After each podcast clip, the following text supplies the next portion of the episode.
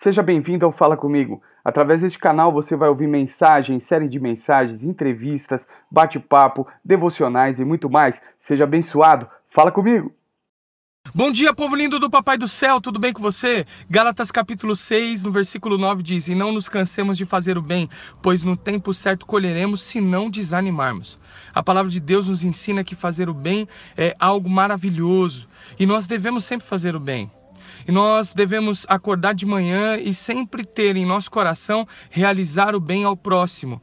Só que fazer o bem muitas vezes cansa porque nós criamos expectativas em nós, achando que o bem que nós vamos fazer deve ser correspondido de acordo com o que eu acho. Porém, tudo que nós fazemos, tudo que nós plantamos, nós vamos colher.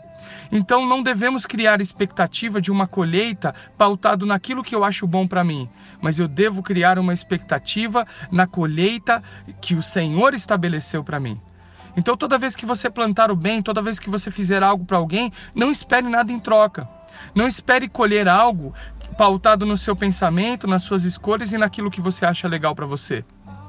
Plante independente de quem da terra que você está plantando, plante independente de, da pessoa que está do outro lado. O Senhor diz: façamos o bem sempre e espere que no tempo certo você vai receber algo maravilhoso em troca. E esse algo vem da parte do Senhor. O desânimo só acontece quando eu crio expectativa no lugar errado. Que Deus te abençoe nessa manhã e que você possa continuar fazendo bem sem se cansar.